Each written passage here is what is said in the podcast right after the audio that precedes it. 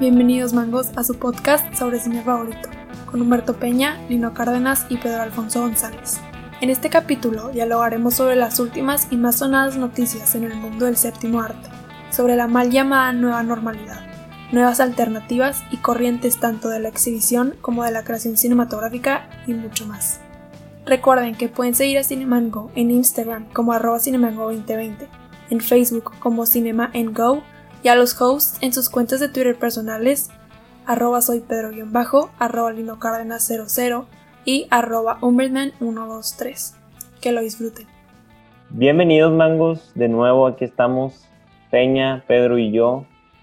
Vamos a hablar ahora sobre una serie de noticias que han rodeado el gremio cinematográfico estos últimos días. Y pues bueno, eh, ¿ustedes qué creen? ¿Volverán los cines estos últimos meses del año? Sí, al final es un negocio y, se tienen que reactivar. Digo, no sé qué tanto puedan soportar este, tanto tiempo estar parados. Y conocemos gente que está dispuesta a pagar una entrada, aunque sea con las nuevas medidas de sanidad, pero sí, yo creo que sí van a, terminar volviendo a finales de este año. ¿Qué onda? Pues, pues yo creo que sí. Este, de hecho, vamos a hablar de eso en, en esta sección de noticias. Esta sección de noticias que ya es de las favoritas, por lo menos para mí, no sé para ustedes. Pero, pero sí, yo creo que eventualmente, más pronto que, que tarde, los cines van a abrir, obviamente con acá medidas súper intensas. Si las respetan, puede funcionar quién sabe si las vayan a respetar. Pero bueno, antes de tocar ese tema, en capítulos anteriores eh, les recomendamos que estuvieran al tanto de un festival de cine documental que se llama Documenta, con, con Q, este, que se lleva a cabo normalmente en Querétaro, pero ahora va a ser a través de la modalidad online. Pero también tienen una nueva iniciativa que la verdad es que me parece una alternativa chida, sobre todo tomando en cuenta pues al murciélago, ¿no? Lanzaron un menú a domicilio en colaboración con este, ciertos restaurantes de locales de Querétaro y un paralelo, una película específica para maridar ese menú que, ofrecen. O sea, rentas la película y pides la, la comida en específico. La verdad me parece interesante, pues como maridaje. No sé qué piensan ustedes. Está muy padre, la neta yo sí creo que, que vieron ahí un, una buena idea y la aprovecharon. Este, está, es bueno el concepto. Este, pues pides tu película, te traen la comida y, y haces como tu, tu cine en tu casa. Obviamente no es idóneo, pero yo creo que es de las mejores propuestas que han hecho en esta cuarentena para, para que sea un poco más divertido el cine, más divertido que estar acostado en tu cama, tirado viendo Netflix. Sí es, por lo menos. Sí, aparte... Es, e, es una buena propuesta.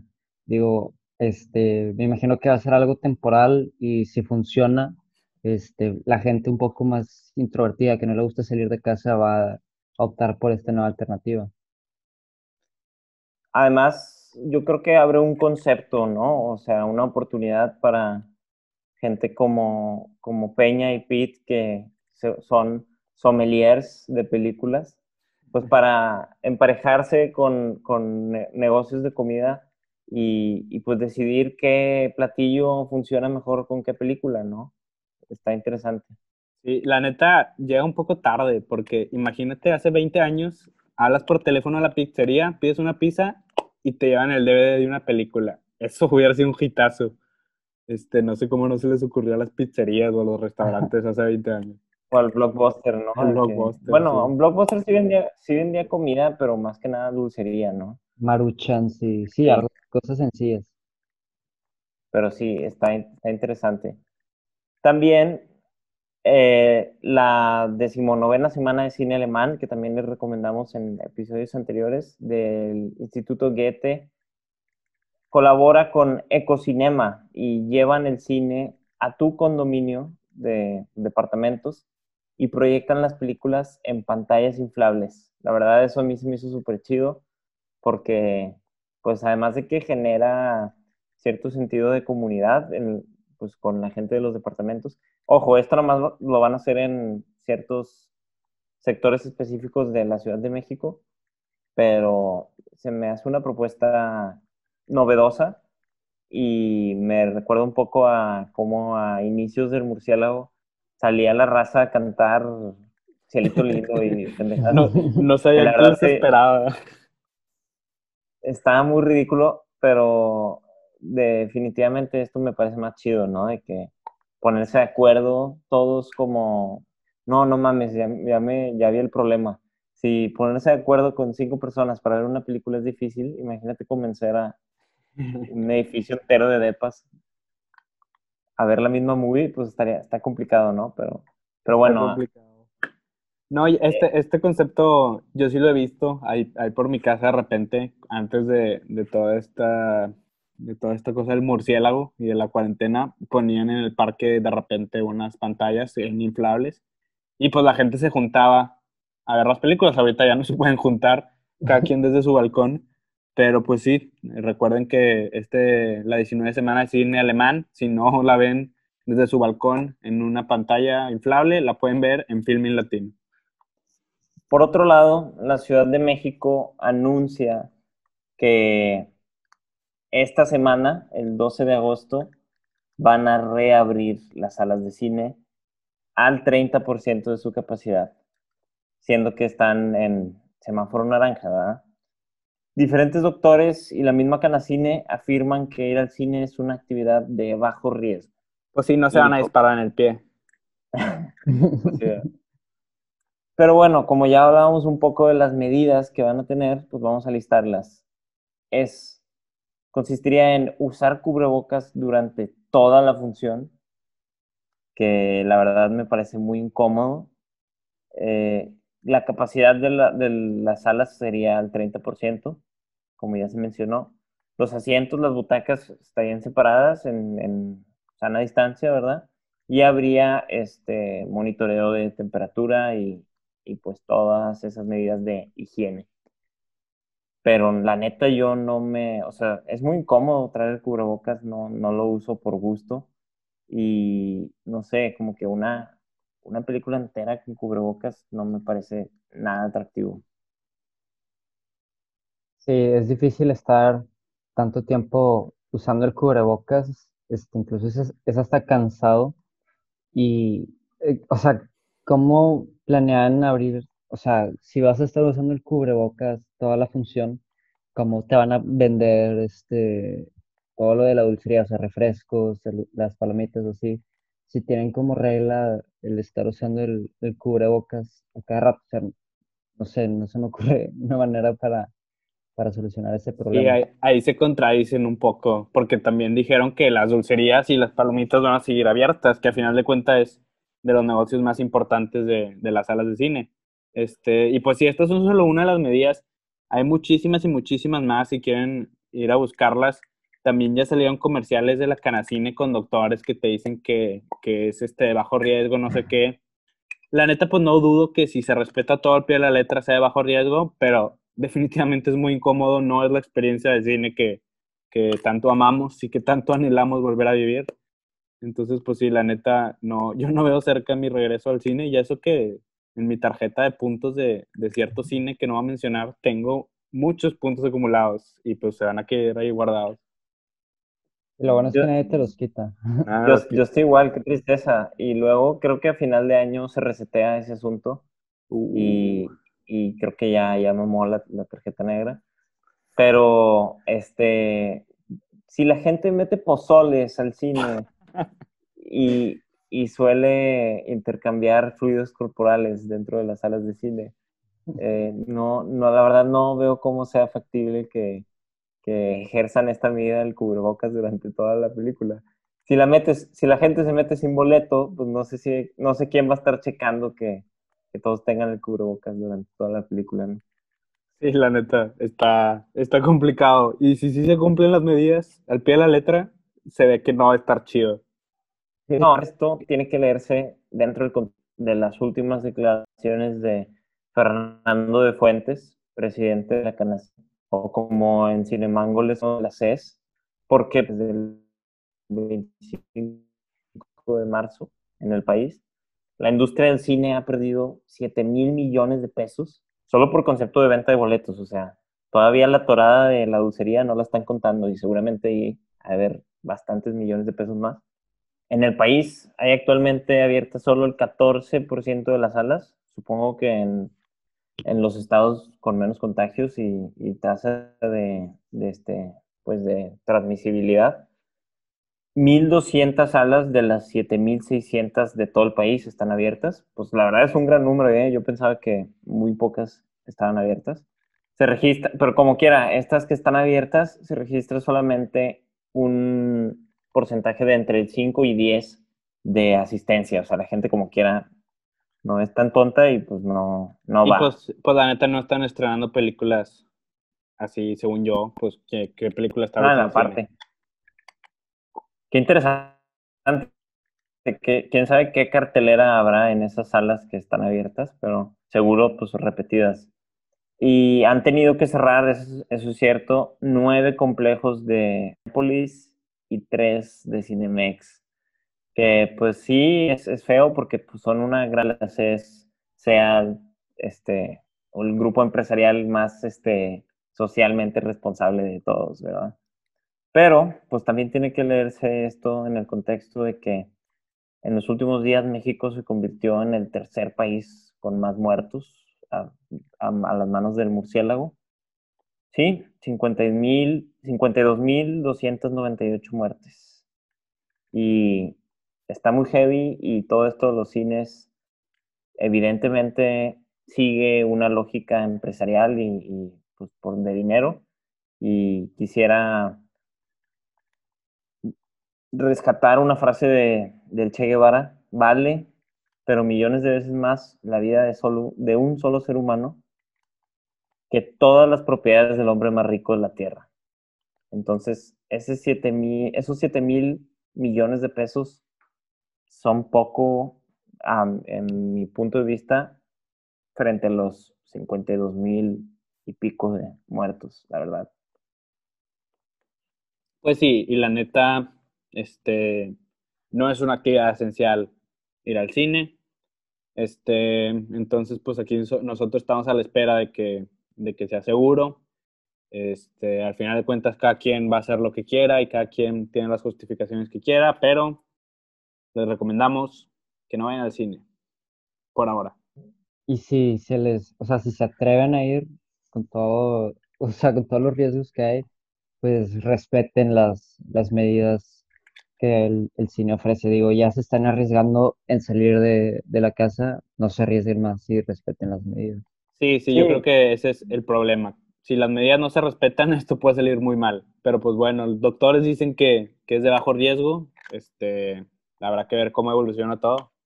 No, y también hay que apoyarlos en la medida de lo posible. O sea, es, es una gran fuente de trabajo, eso es innegable. Pero pues ahora sí que queda a criterio de cada quien. Yo por lo pronto creo que pues una alternativa es pedir las palomitas y la dulcería, eso sí lo han tenido este, en pie desde, desde que empezó el murciélago, que puedes pedir tus palomitas tanto de, de una de las Cs o de la otra, pero pues qué rico, ¿no? Igual creo que, que, una de las Cs eh, tiene plataforma de streaming. Ah, sí, Cinepolis Click. Por cierto, eh, ahí está, va a estar el festival de, Internacional de Cine de Monterrey, para que chequen ahí los cortometrajes, digo, los largometrajes van a estar por Cinepolis Click, los cortos por Filmin Latino, gratis. Pues sí. Y bueno, ahora ya, este, dejando un poco el tono serio, vamos a las noticias, las noticias como más curiosas de la semana. Hay John Wick para rato. John Wick tendrá una quinta película que será grabada en corriente con la cuarta. La neta, yo no he visto las de John Wick, siendo sincero. Están, yo, están buenas. Yo vi la primera nada más. Este, yo vi las primeras dos, nada más. Tú, Pedro, ¿qué prefieres? ¿A, a Keanu Reeves como, como... Ay, se me fue el nombre de, Matrix. ¿Neo? Sí, Neo. ¿Como Neo o como John Wick? Em, pues, o sea, Matrix es una muy buena película, este, pero sinceramente a mí no me gustan las secuelas y Y John Wick sí tiene como esta consistencia en cada película. Entonces, yo creo que así como personaje e interpretación, prefiero a Keanu Reeves como John Wick, como Neo. Está bien, está bien. Yo no sabría, la neta. Me gusta mucho Matrix. Eh, se me hace sumamente interesante. Pero John Wick también es muy buena. No, y Keanu Reeves siempre hace buenos papeles. Sí, sí, sí, es, es, de los confiables para películas taquilleras más que todo. Si está ese vato, vas a hacer lana. Así es.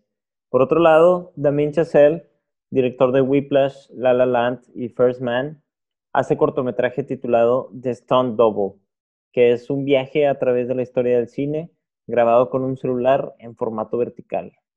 Lo hizo como comercial del iPhone 11 Pro, el celular que tiene Pete, y lo, y lo pueden ver en YouTube. Este, está muy bueno, ya, ya, lo, ya lo vimos. Este, la neta, me pareció... Tiene talento, este hombre tiene talento. Sí, no, definitivamente. Whiplash es de lo mejorcito que ha salido en los últimos 30, 40 años de cine, la neta, así. Y como comentario, ya dejen de alimentar a Apple, por favor. Sálganse de este contexto donde el estatus es importante, no lo es. Bueno, Pedro, Pedro claramente es hater de Apple. Este, no, y la neta yo oh, no tiene nada que ver, pero en cuanto a celulares, me gusta mucho Android. Pero volviendo a esto de, de Damien Chazelle, pues son de estos comerciales que, que están padres, que disfrutas ver.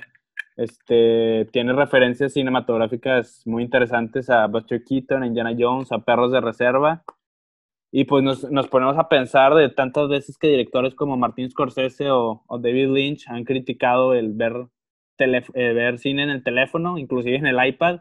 Y llega Damien Chazelle, un director joven que es de los que están triunfando en estos momentos. Tiene dos Oscars.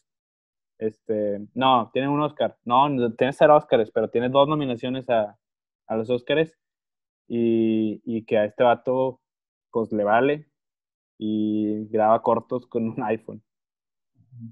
Y está chido, pero definitivamente si se lo enseñas a cualquiera de esos puristas de, del cine, se infartan, porque pues, es un, sí es un concepto bastante innovador, pero muy bien logrado, o sea, también este, definitivamente el cine evoluciona junto a la tecnología y pues podemos ver manifestaciones como esta, como el corto este, pero también como el festival de TikTok, de cine de TikTok, que, que apoyamos un poco ahí en Cinemango en, en, hace unos meses, que fue un experimento pues interesante, ¿no?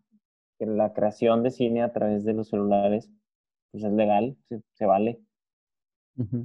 Sí, yo creo que lo que tiene más mérito ahí es que realmente usa el formato vertical para algo. Es algo que, que Chaseo le saca ventaja a que esté muy, muy largo para que su fotografía, este, por ejemplo, usa cantilados, usa un edificio gigante.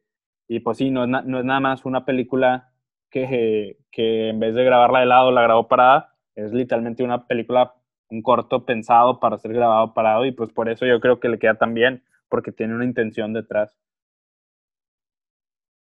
Aparte está interesante la perspectiva, ¿no? del, doble de riesgo, porque nunca lo había pensado de que al Chile ellos pues sienten que hacen el trabajo duro a veces y no tienen ningún tipo de protagonismo. Sí, definitivamente no, no le piden las mismas fotos a, al protagonista que, a, que al doble de riesgo. Pero bueno, también Félix Villeneuve confiesa que le va a costar acabar a tiempo su visión de las novelas de Frank Herbert. La película de Dune probablemente se vaya a retrasar. Sí, digo, ahí yo no amigo Fabricio Langarica como Timothée Chalamet. Timothée Chalamet. Este, sí, fíjate que ahí yo no tengo ningún problema. Este, prefiero que se tome su tiempo y, y haga las cosas bien a que salga un proyecto que se sienta apresurado o que le faltó tiempo y, por ende se, se perjudique el producto final. Sí, creo que en Cinemango somos, somos fans de, de Denis Villeneuve Estaría bueno, estaría bueno hacerle una sección algún día de estos, como le hicimos una a Christopher Nolan en el pasado. Este, y pues sí, esperamos que, que Dune sea una gran película y pues que se tarde todo lo que quiera, más vale tarde, pero seguro. También una de las películas más importantes e influyentes de la historia del cine, Rebecca, de Alfred Hitchcock, tendrá un remake que se estrenará en Netflix el 21 de octubre del 2020. El encargado de dirigirlo será el británico Ben Whitley, de películas como Free Fire y Kill List. Y esta semana salieron las primeras imágenes. Y en cuanto a remakes, yo tengo una opinión dividida, porque sí ha habido remakes que funcionan para mí, pero al mismo tiempo digo, este, si no está roto, no lo arregles. O sea, un remake que se me viene a la mente que sí funciona es el de Suspiria, eh, la original de Darío Argento de los años 80. No sé si ustedes tengan el dato más, Sí, creo que sí. Y el remake es, se llevó a cabo por parte de, de este vato, ¿cómo se llama? Luca, Gianluca Guadagnino, el director de, de Call Me By Your Name. Exacto, sí. Pero este, el remake para mí funciona porque tiene un tono más político, o sea, es diferente, ¿no? O sea, claro, es la misma historia, pero se aborda de una manera diferente. Creo que desde esa perspectiva los remakes sí funcionan, pero cuando hacen exactamente lo mismo, se me hacen innecesarios. No, sí, y Rebeca, la verdad que yo, yo sí la vi y es, es muy buena película, es una de las grandes películas del cine. Por eso se me hizo tan raro que, que vaya a haber un remake de esta película. Está, está curioso. Pero pues la película es como de 1940, si no me equivoco. Es muy vieja. Y según lo que leí es que se le dará un rol diferente a, a la mujer protagonista de, de, la historia. Un poco ya a Rebeca, un poco... No, no, no, no, no, no. No es Rebeca, Rebeca... Bueno, ya si les digo, las, las voy a spoilear, no sé si quiero spoilear. Pero bueno, ignoren lo que dije. Este, y sí, le quieren dar un, un, un tono, un protagonismo a, a, la mujer que no se vea tan relegada como en 1940, que las mujeres pues no tenían los mismos derechos y las mismas oportunidades que tienen ahorita. Que pues hasta ahorita todavía seguimos luchando por, por esto, pero definitivamente en 1940 eran relegadas de manera muy clara y muy, muy, muy obvia. Sin contar que aparte de Alfred Hitchcock, pues siempre tenía a su fin fatal, ¿no? En, en, sus películas. Sí, sí, sí, sí. Entonces, a ver qué hace Ben, ben Whitley, a ver si le da un giro interesante. Yo, la verdad, creo que va a ser una decepción esta película, porque Rebeca es una de las grandes del cine y, siento que estás jugando con fuego. Pero ahora que lo que mencionas, Peña, el, el, el cambio de, de la representación de las mujeres en el cine, vale la pena este, mencionar algo que aprendí esta semana, lastimosamente, porque me, hubiera gustado saber de ello antes, sobre el test de Bechdel. El, test de Bechdel, que también es el test de Bechdel-Wallace, es una medida de representación de las mujeres en la ficción. Este, hace que el espectador se pregunte si un trabajo de arte tiene al menos a dos mujeres que hablen entre ellas sobre cualquier otra cosa que no sea un hombre. El requerimiento de que las dos mujeres sean además nombradas también a veces es, este, incluido en este test. Y la neta sí, o sea, está mal que, que pues el, machismo llegue al cine al grado de que incluso personajes que podrían desarrollarse bastante terminen siendo este, relegados casi casi como a un prop porque no juegan nada más que, más que servir como de, de, de, un cono para la historia del protagonista masculino, ¿no? Y pues interesante esto del test para que lo tengan en mente ahora que, que vean cualquier película. Sí, sí. Y estas cuestiones del género creo que sí se tienen que ir puliendo con las películas, porque por ejemplo, si existe un machismo en el cine y es muy evidente, pero si revisas una de las películas que se hacen llamar este, feministas, como la más reciente de Los Ángeles de Charlie, te das cuenta que los hombres que aparecen en esa película son unos puñales que están ahí para hacer chistes y, y ser pendejos, güey. Entonces se contradice un poco como esta justicia que se busca. Entonces creo que eh, sí se necesita como entender un poco más las perspectivas de género que, y cómo se deben abordar en el cine para que funcionen de la manera correcta y no polaricen a los extremos. Sí, y bueno, Starboy y Lava Girl aparecen como padres superhéroes que ahora tienen una hija que tiene poderes de tiburón y de lava, afirma el realizador Robert Rodríguez, director de Alita, Angel, Angel Combat Angel, ¿no? Sobre su futura película, una historia de superhéroes para Netflix.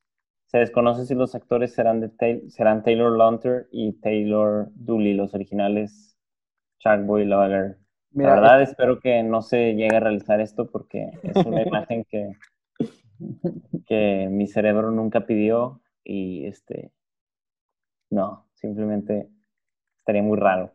Esto, esto es lo que me gusta de esta sección. En un momento podemos estar hablando de un tema tan serio como la representación en el cine y de un segundo para otro estar hablando de la nueva película de Shark Boy Lava Girl. Pero pues sí, la neta, la neta, quién sabe cómo va a estar, quién sabe si sí vaya a salir, pero si sale me gustaría que salgan los actores originales, siento que ese sería el valor de la película. Si no salen los actores originales, ni, ni pienso verla ni nada más. Sí, este, no sé qué le, o sea, de qué se podría tratar esta película más allá de que son papás y tienen un hijo híbrido de sus poderes, pero pues digo, eso un golpe a nuestra infancia y hay que darle la oportunidad. El otro día estaba viendo algo muy interesante que Taylor Lautner, este, Lautner, no sé cómo se diga, X, fue Shark Boy y a los dos, tres años fue, fue este Men Lobo en, en Twilight y, y ves cuando le pegó la su cambio de complexión física. sí, qué rollo, le, quedó, le pegó muy fuerte. O sea, se puso mamadísimo, vaya. Específicamente, sí, se puso mamadísimo.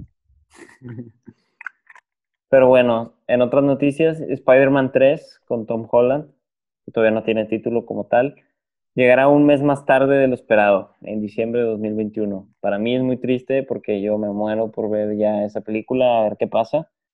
El final de Far From Home me dejó así con la expectativa. Y también la nueva trilogía de Star Wars, otra buena noticia para mí, saldrá en 2023, 2025 y 2027. Se especula que Taika Waititi, Taika Waititi director de Jojo Rabbit, este, va a ser una de estas tres películas, no se sabe todavía cuál.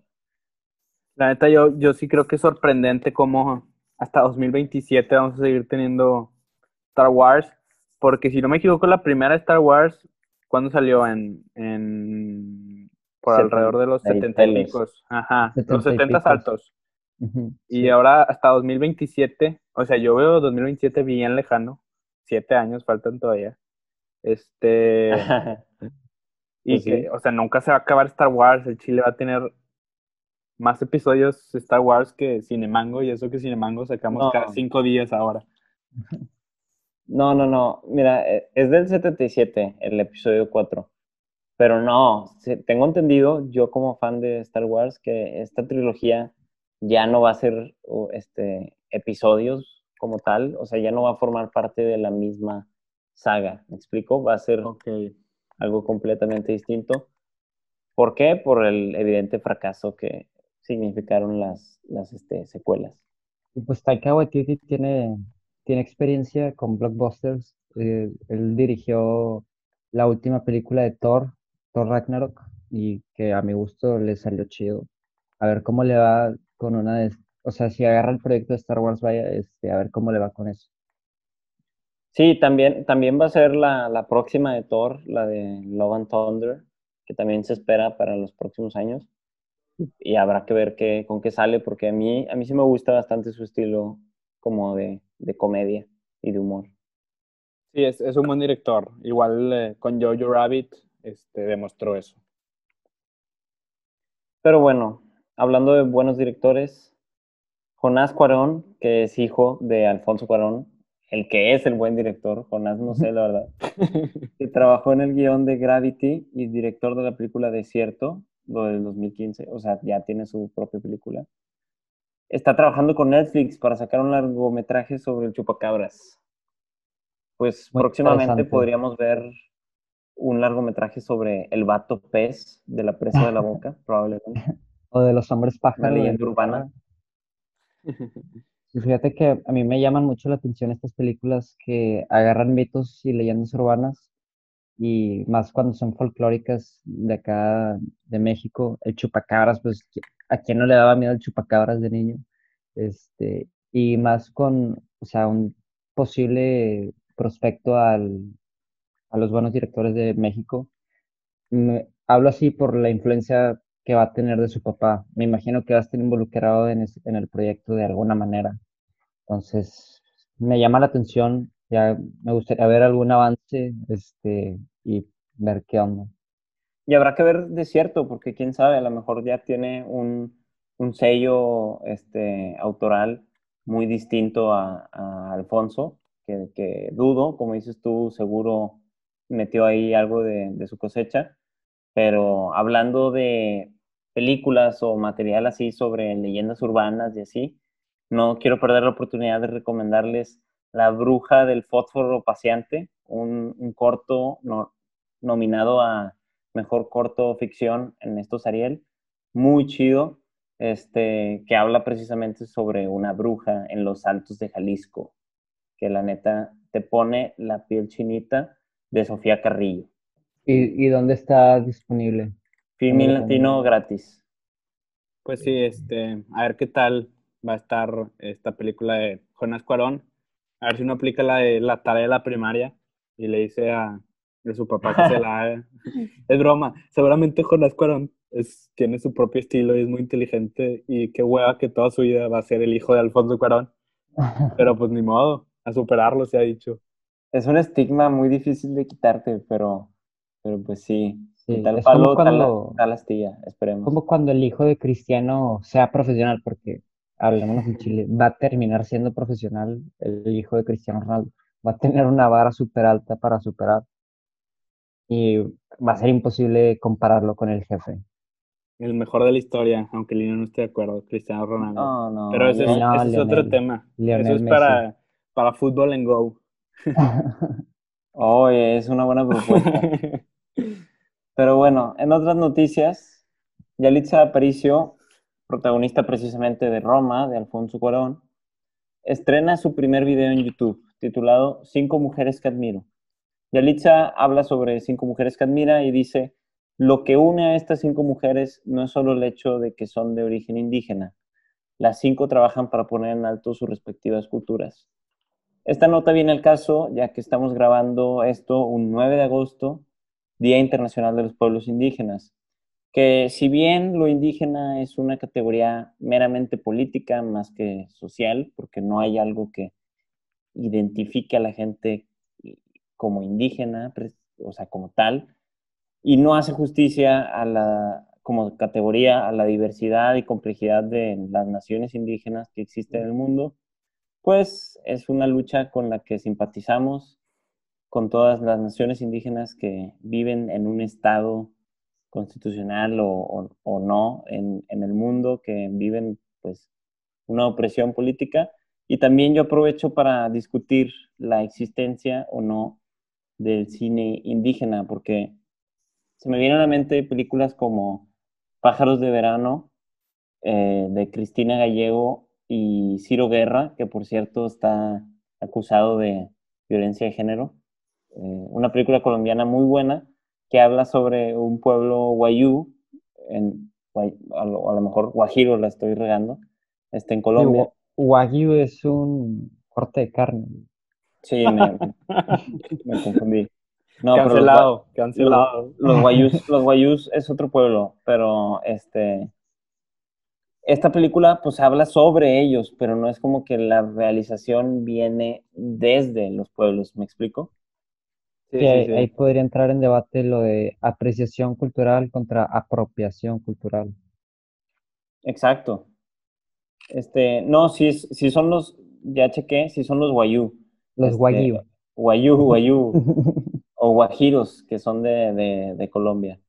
Pero bueno, en contraste, yo quería mencionar este otro corto nominado a los Ariel, animado, se llama La creación del mundo, dirigido por Antonio Coello, que narra la cosmogonía o la historia del inicio del mundo para los, los Seri, o este, un pueblo indi- indígena de, originario de, Sonora y toda esta parte del noroeste de nuestro país, que está muy chido y ese precisamente sí lo dibujan y lo realizan los niños de la comunidad. Entonces, eso me, me parece una, una este, perspectiva distinta sobre lo que es el cine indígena, ¿no? Sí, es, es un tema sumamente interesante y como lo mencionas es sumamente complejo. Y pues Yalitza Aparicio se ha convertido en, en una de las estandartes de, de pues eh, los indígenas en el cine, por así decirlo. Y, y, pues vayan a verla en YouTube. Yo vi el video y la, la verdad es que las cinco mujeres que admira son de admirar, son, son grandes, ya sea este, actrices como la misma, se me olvidó el nombre, pero la que también sale con Yalitza en, en Roma, o emprendedoras o activistas sociales. Entonces, si quieren saber un poco más de ellas, vayan a ver el video de, de Yalitza y, y pues suscríbanse. Y bueno, Suscríbanse y denle like. para concluir este episodio, también quisiera recomendarles El sueño del Maracame, una película de Federico Cechetti, Cechetti, o bueno, sí, Cechetti supongo, del 2016, que trata sobre Nieri, un niño Wirrárica o Huichol, que, que, que tiene ese conflicto de identidad que siempre que lo ponen en el cine da para películas excelentes. Y bueno, este, Mangos, eso ha sido todo por hoy. Esperemos que les haya gustado el episodio, tanto como a nosotros nos gustó grabarlo. Compártenlo con todos sus amigos. Eh, si no tienen algo más que decir, ustedes. Pensé que, pensé que iba a decir, si no tienen amigos, que no compartan con alguien más. Yo también pensé que te ibas a ir por ese lado, pero Con bueno. sus papás también. Si no tienen amigos, este, desde Cinemango somos sus amigos, entonces no hay falla. Pero pues bueno, adiós, muchas gracias y, y pues a las Suenen las guitarras. guitarras.